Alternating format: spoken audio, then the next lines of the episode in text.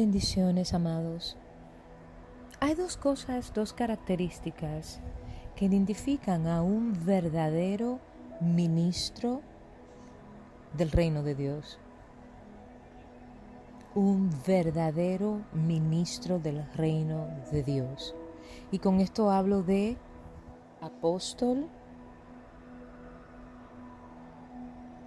profeta, evangelista, pastores, maestros, diáconos y demás líderes en la iglesia.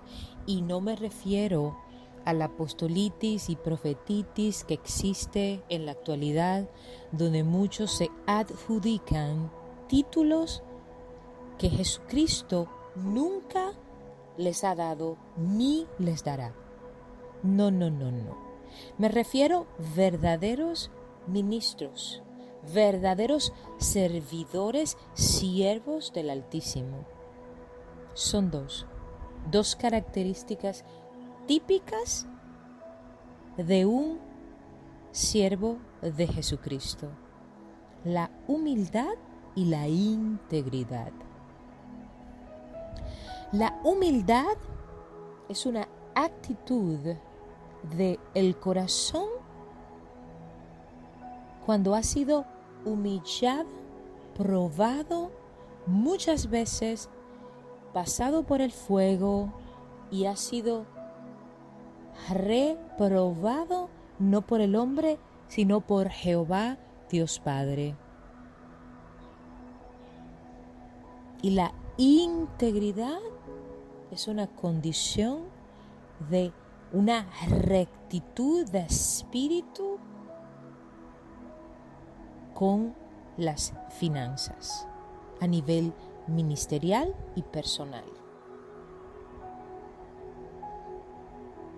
¿Por qué estoy hablando de esto? Estamos hablando de esto porque ahora mismo en la iglesia mundial, a nivel mundial, hay un desbalance impresionante con las finanzas. Honestamente es vergonzoso para mí como pastor de la iglesia de Jesucristo decir esto públicamente por nuestras redes sociales, que es vergonzoso para mí delante de nuestro Señor que los pastores, ministros y apóstoles y líderes tan famosos parezcan más artistas de cines y estrellas de Hollywood que servidores del reino de Dios.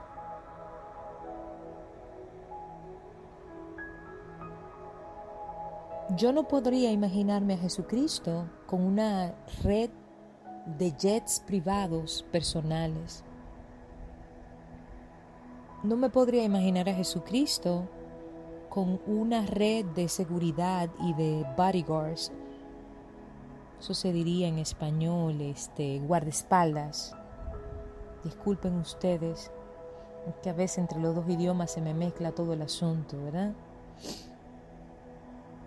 No podría yo imaginarme a Jesucristo rodeado de guardaespaldas, como si fuéramos un, no sé, un, un artista de Hollywood o un un cantante famoso, qué sé yo, diría yo, ni siquiera me acuerdo de alguno ahora mismo. Es sencillamente impensable. Yo me siento, hablo como una simple y sencilla pastora, como un sencillo pastor. Me siento avergonzada delante del Señor por tan grande afrenta. Y muchas veces en oración, y le soy muy honesta, mis amados hermanos, los pocos que nos escuchan, yo, le pregunto al Señor, ¿cómo te vamos a contestar, mi Señor? Porque es que en algún momento te vamos a dar cuenta de lo que hemos hecho, con lo que tú nos has dado. Y al que mucho se le da, mucho se le demanda, escrito está. ¿Qué es lo que estamos haciendo con lo que tú nos has dado, Jesús?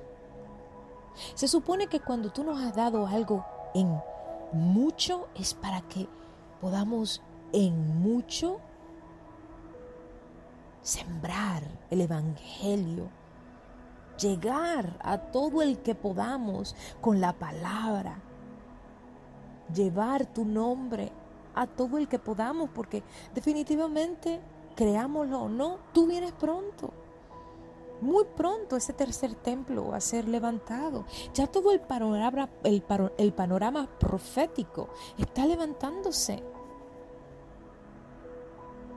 Y cuando menos, cuando menos lo pensemos, ahora mismo hace menos de una semana, Israel acaba de firmar un acuerdo, un tratado de paz con 25 diferentes naciones árabes. Eso es un acontecimiento de más de 3.000 años de espera, Dios mío, Señor. Que nuestros ojos son bendecidos de ver semejante cosa. Es más, nunca había pasado en la historia de la humanidad, de 6.000 años que tenemos en este, en este planeta Tierra desde Adán. Entonces, estamos viendo cosas que no creíamos ver en nuestra existencia, en nuestro pasar por este planeta. ¿Cómo puede ser posible que estemos perdiendo el tiempo en nimiedades como jets privados y mansiones para nuestros hijos y dinastías personales en nuestras congregaciones cuando hay millones y millones de personas perdiéndose en las calles porque no conocen a Jesucristo, a ese Cristo que habita en nosotros y que quiere darse a conocer? Mi alma llora, amados hermanos. Mi alma gime. Y es que en nosotros debe habitar el temor de Jehová para que podamos dar fruto, fruto en el carácter, fruto en el llamado, fruto en la obediencia.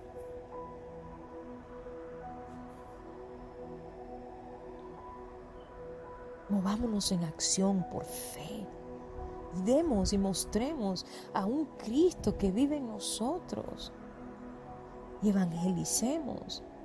Un Dios te bendiga puede edificar una vida. Acerquémonos a la gente y mostrémosle al Jesús que habita en nosotros. Mostrémosle a las personas el amor y la compasión que un día nuestro Señor mostró a nosotros cuando no valíamos nada porque estábamos nadando en delitos y pecados, en suciedades, en inmundicias. Y de allí, no nos olvidemos jamás, nos sacó nuestro Señor y nos dio vida eterna. Hay millones y millones de almas ahí afuera que quieren eso mismo que tú y yo tenemos. Debemos dar por gracia lo que una vez por gracia hemos recibido, porque recordemos que de nada somos merecedores. Sean bendecidos, sea la paz. Pastora Itz Hernández con ustedes. Visión de Águila Internacional en su programa Verdades sin disfrazar. Shalom.